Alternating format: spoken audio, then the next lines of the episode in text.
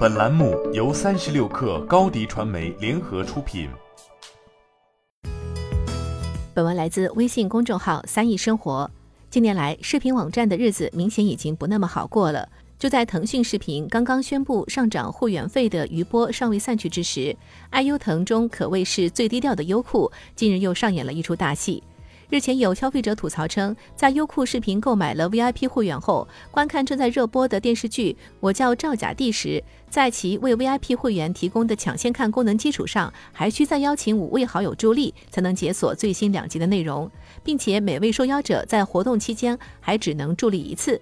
不得不说，优酷做出这一决定的运营可谓是真人才。用户想要提前看到新的剧集，居然需要拉好友来助阵，而且好友助力的机会还是一次性的，这可比拼多多还要更胜一筹。即便是作为社交电商的代表，拼多多的这类活动也没有要求每个账号只能帮唯一一个人砍一刀。如果说拼多多的砍一刀还是对用户关系链的可持续收割，那么优酷版的砍一刀俨然就是要直接把韭菜根都给拔了。不难发现，优酷此举是希望通过《我叫赵甲第》这样一部有热度的剧集来实现用户量，特别是付费用户的增长。优酷的策略也很简单，热门剧集一向是视频网站实现付费会员增长的关键所在，但这种增长通常靠的是在其他平台上的广告投放以及观众自来水引发热议。但这两种方式如今的效果已经越来越有限，显然邀请好友助力就成为了一个获得用户增长的法宝。拼多多的砍一刀到底有多好用？二零二一年春季，